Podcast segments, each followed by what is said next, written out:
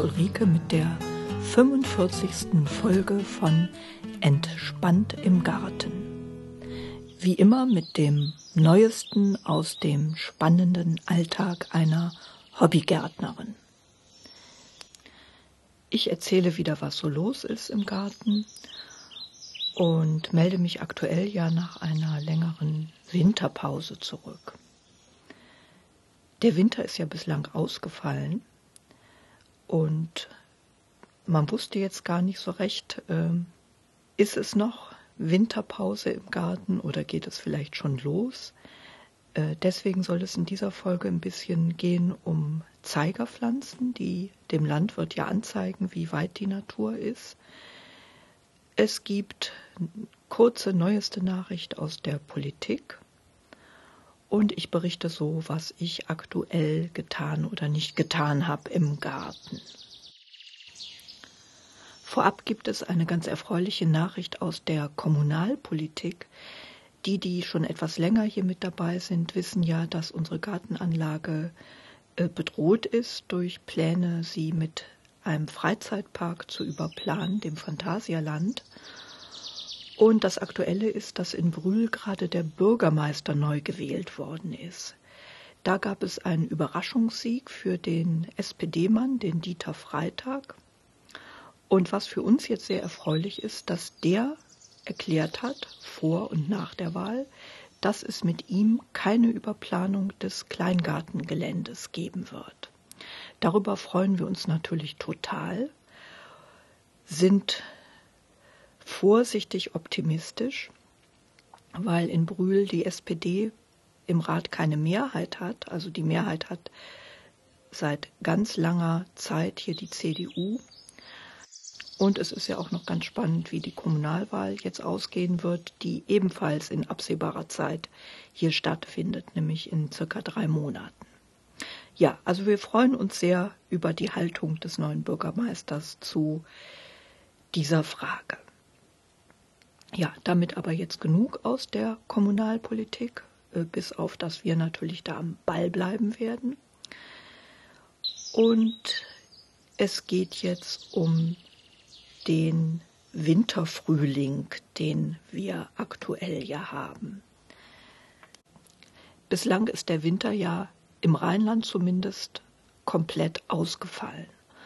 Und aktuell ist es so, dass eigentlich auch die Wetterfrösche da nichts voraussehen an großartigen Kälteeinbrüchen.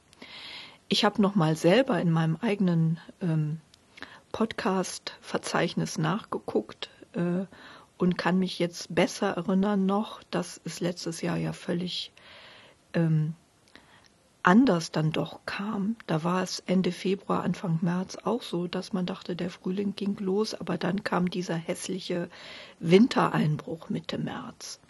Das ist natürlich nicht völlig ausgeschlossen, aber die Vorhersagen, die sagen, dass es hoffentlich dieses Jahr nicht so kommt. Es gibt eher pessimistische Bauernweisheiten. Mücken, die Ende Februar summen, oft auf gar lange Zeit verstummen. Ja, Mücken tanzen hier im Rheinland schon seit Ende Januar. Ich habe da Mitte Februar welche fotografiert im Schlosspark und auch in den Gärten habe ich die gesichtet. Das wollen wir jetzt mal nicht hoffen, dass die auf gar lange Zeit verstummen. Äh, alle anderen Anzeichen in der Natur deuten darauf hin, dass der Frühling jetzt wirklich startet. Nach dem phänologischen Kalender gibt es ja Zeigerpflanzen, die anzeigen, je nach Region und je nach Jahr unterschiedlich, wie weit die Natur gerade ist. Nach dem phänologischen Kalender geht es los mit dem Vorfrühling, wenn die Haselnuss blüht. Die blüht hier im Rheinland schon seit Ende Mitte Januar, schätze ich. Und die zeigt für den Landwirt an, dass man mit ersten Gartenarbeiten loslegen kann. Also sobald der Boden soweit abgetrocknet ist und nicht mehr an den Stiefeln kleben bleibt, kann man mit der Bodenbearbeitung beginnen. Das haben hier einige Gärtnerkollegen auch schon gemacht, wie ich gesehen habe. Aktuell am 26. Februar fangen jetzt gerade auch in Brühl Mitte die Forsythien an zu blühen. Ähm, an den Forsythien kann man das ganz gut sehen. Ähm, die blühen unten im Tal in Brühl, also deutlich früher als oben in Eckdorf. Da schätze ich, dauert's noch eine Woche. Nach dem phänologischen Kalender ist die Forsythienblüte die Hauptanzeigerpflanze für den Start des Erstfrühlings.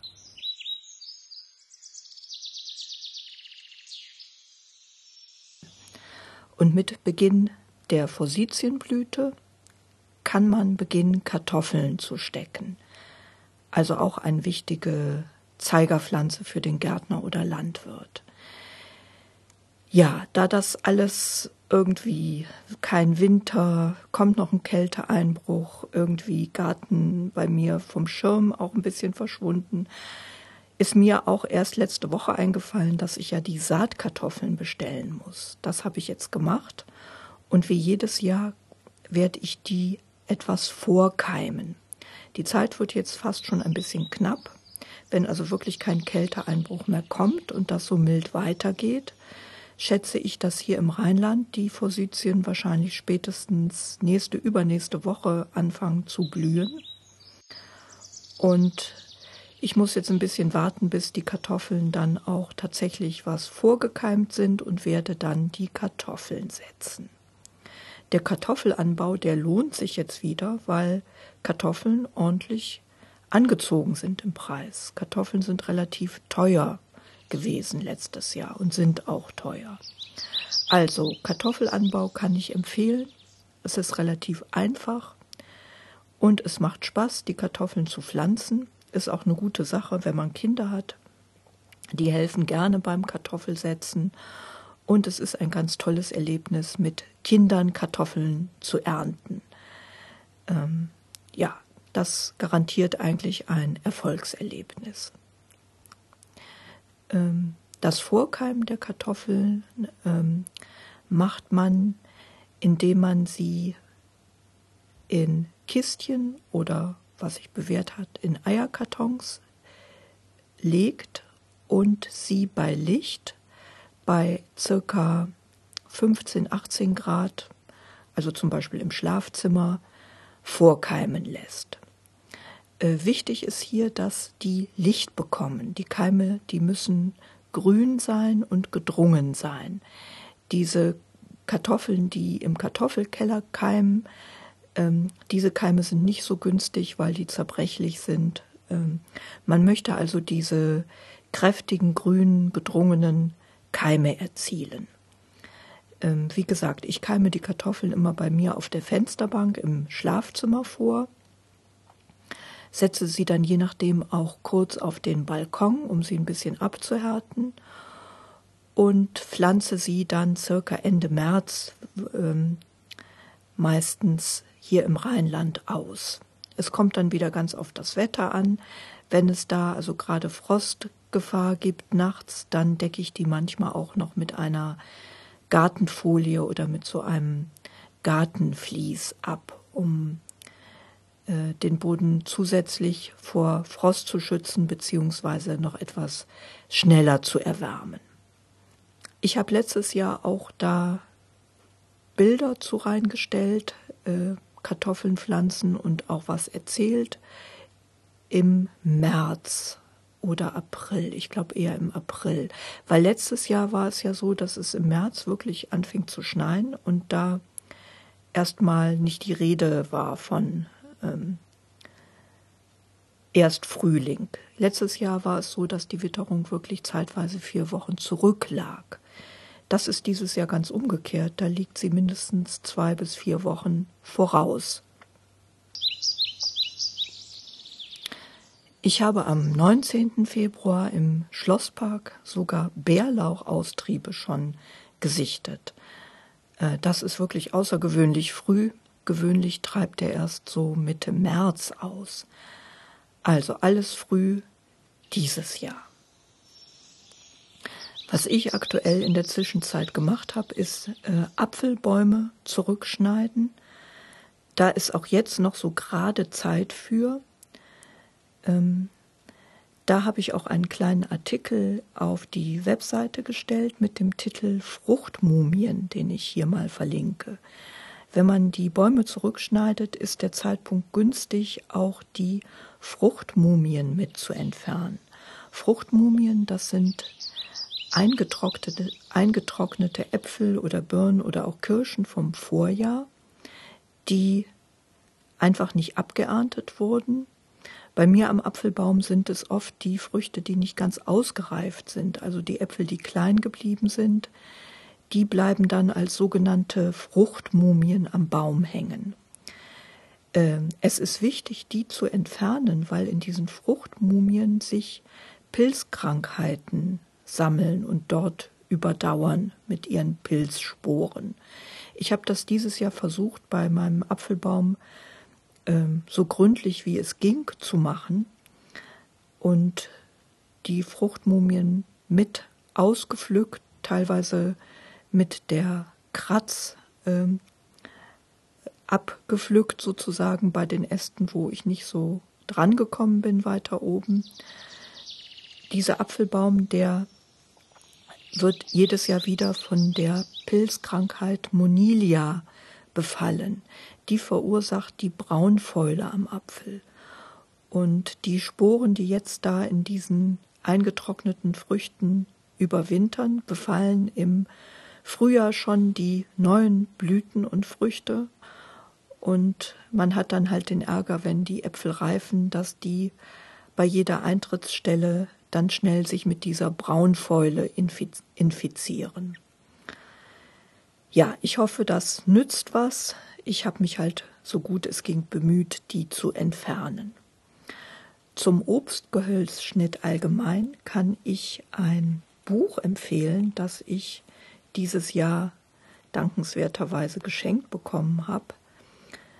Das ist ein Standardwerk aus England und heißt Pflanzenschnitt und Formgebung von Christopher Brickel und anderen.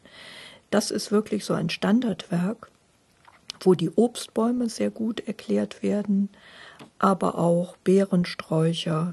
Man findet eigentlich da Schnittanleitungen zu allen Pflanzen. Und es ist gut erklärt mit vielen Fotos und Zeichnungen. Leider ist es im Audiopodcast ohne Zeichnungen und Fotos schwierig, äh, das mit dem Obstgehölzschnitt gut zu erklären. Ich kann nur kurz äh, ein paar Basics nochmal wiederholen, die wichtig sind. Also Basics sind, man entfernt steil auf den Querästen aufsetzende Zweige, die senkrecht nach oben wachsen, die sogenannten Reiter.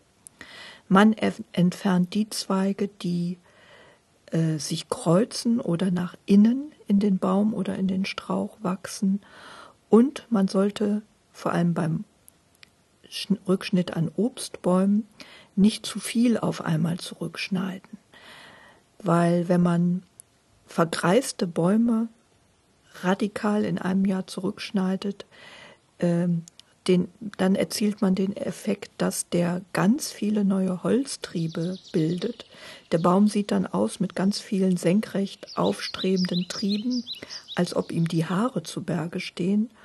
Und man hat gerade den Austrieb von Fruchtholz eher unterdrückt. Deswegen ist es hier wichtig, dass man nach und nach ähm, einen Obstbaum zurückschneidet beziehungsweise ihn halt eben kontinu kontinuierlich pflegt und ähm, Jahr für Jahr immer in Maßen zurückschneidet. Ja, leider führt da kein Weg dran vorbei, dass man sich Zeichnungen ansieht oder auch äh, Videos anguckt. Dieses eine Buch kann ich halt empfehlen und ihr findet im Internet da auch das eine oder andere Video dazu. Es ist auch nicht ganz verkehrt, da mal einen Kurs zu besuchen, wenn man wirklich viele Obstbäume hat und sich das also lohnt, das zu lernen. Ich hatte ja schon mal erwähnt, dass ich nicht mehr zu den Leuten gehöre, die sehr viel Pflanzen vorziehen. Ich berichte nochmal hier kurz über das Für und Wider, was mich schließlich dazu bewogen hat, das eher nicht mehr so zu machen. Ähm, also was dagegen spricht, ist, dass man viel Licht braucht. Bei mir ist es so, dass ich leider äh, eine Wohnung bewohne, die überwiegend im Erdgeschoss liegt. Und mir passiert es dann halt, dass die Sämlinge schießen oder wie der Gärtner sagt, die vergeilen. Das heißt, Wärme- und Lichtmangel führt dazu, dass die ganz hoch aufgeschossen und spillrig wachsen, nicht schön gedrungen und kräftig, wie man das gerne hat, so dass die Pflanzen dann anfällig sind für Krankheiten. Ich habe mich da zeitweise damit gerettet, dass ich draußen dann so ein Foliengewächshaus hatte. Und ich habe das so gemacht, dass ich zwar die Pflanzen dann auf der Fensterbank praktisch auskeimen ließ, aber sobald die draußen waren, habe ich die in dieses Gewächshaus gesetzt, damit die da mit genügend Licht und halt nicht so sehr hohen äh, Temperaturen robuster heranwachsen. Wenn man das machen kann, dann erzielt man auch ganz gute Ergebnisse. Ja, mir ist das dann aber, da das Foliengewächshaus äh, bei mir auch das Zeitliche gesegnet hat, äh, jetzt aber ein bisschen zu umständlich alles, so dass ich dann, sobald die Temperaturen soweit sind, dann eher auch direkt ins Freiland sähe oder mir halt Pflänzchen auf dem Wochenmarkt dann kaufe. Ja, was natürlich dafür spricht für Selbstanzucht, ist, dass man Sachen vorziehen kann, die man nicht zu kaufen bekommt. Ausgefallene Tomatensorten zum Beispiel und alle möglichen anderen ungewöhnlichen, auch Blumenpflanzen. Äh, ich kann gut verstehen, dass das auch Spaß macht oder beziehungsweise es macht ja auch Spaß. Man sieht dann ähm, die Keimlinge und kann die Pflanzen wirklich dann so hochpäppeln, was auch ein Erfolgserlebnis einfach ist. Ähm ich kenne viele Bekannte, die das machen, einfach weil es auch Spaß macht.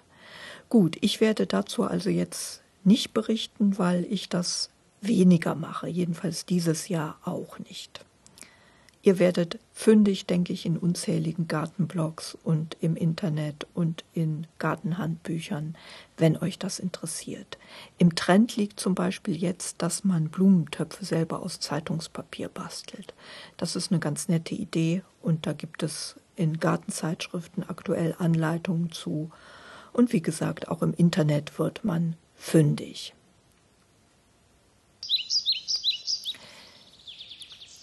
Ich werde aktuell halt, sobald der Boden genügend abgetrocknet ist, mit der Beetvorbereitung starten, entsprechend auch Kompost ausbringen. Richtmarke ist da drei Liter pro Quadratmeter. Nur bei Starkzehrern gibt man mehr, bei Zwiebeln zum Beispiel keinen frischen Kompost. Und empfehlenswert ist, ähm, je nachdem, wenn man sät, den Kompost auch eher aufzubringen, wenn die Pflanzen schon ähm, gut gekommen sind. Also wenn man, da ist es nicht so günstig, wenn man praktisch vordüngt. Auch wenn man pflanzt, reicht es, wenn man düngt eigentlich, wenn die Pflänzchen ähm, schon gut angewachsen sind. Also mit der Kompostausbringung kann man merke ich jetzt gerade bei einem Gutteil der Beete noch ein bisschen warten. Wo es sich empfiehlt, ist, dass man zum Beispiel die Staudenbeete entsprechend nachdüngt. Bei den anderen Kulturen kommt es darauf an, was man da jetzt pflanzt. Also zum Beispiel auch die Kartoffeln ähm, empfiehlt es sich, die mit Kompost nochmal nachzudüngen oder zu düngen, wenn die Kartoffeln aufgelaufen sind. Einen Hinweis habe ich noch in einer Gartenzeitschrift gefunden. Der Rasen bekommt seine erste Düngung, wenn die Hyazinthen in voller Blüte stehen. Das scheint so eine Zeigerpflanze dafür zu sein. Der Hinweis kommt aus der Zeitschrift Kraut und Rüben. Ich nehme für die Rasendüngung immer einen Biodünger von Oscona. der zugegebenermaßen recht kostspielig ist. Ich habe jetzt aber auch gehört, dass man im Biogarten auch Pferdemist zum Beispiel dünn verteilen kann. Ja, damit komme ich zum Ende. Ich hoffe mal, dass ich in einen mindestens einmonatigen Rhythmus komme mit den Podcast-Folgen. Ich war in der Winterpause aber auch nicht ganz untätig. Ich habe jetzt nämlich zusätzlich auf der Webseite entspanntimgarten.de einen kleinen Textblog eingerichtet. Da habe ich auch ein paar Artikel äh, schon jetzt gerade hier mit verlinkt in diese Podcast-Folge. Guckt euch das mal an. Da habe ich im Winter, wenn ich mal nicht so richtig viel Zeit hatte und nur zwischendurch was machen wollte, da habe ich diesen kleinen Blog da äh, ins Leben gerufen. Den Link hinterlege ich hier mal, also guckt euch das mal an. Im Blog ist es ja auch möglich, direkt zu den einzelnen Artikel Kommentare zu schreiben. Da freue ich mich sehr drüber, wenn ihr ähm, Kommentare dahinter lasst. Ja, ich sage dann Tschüss, bis zum nächsten Mal im März, eure Ulrike.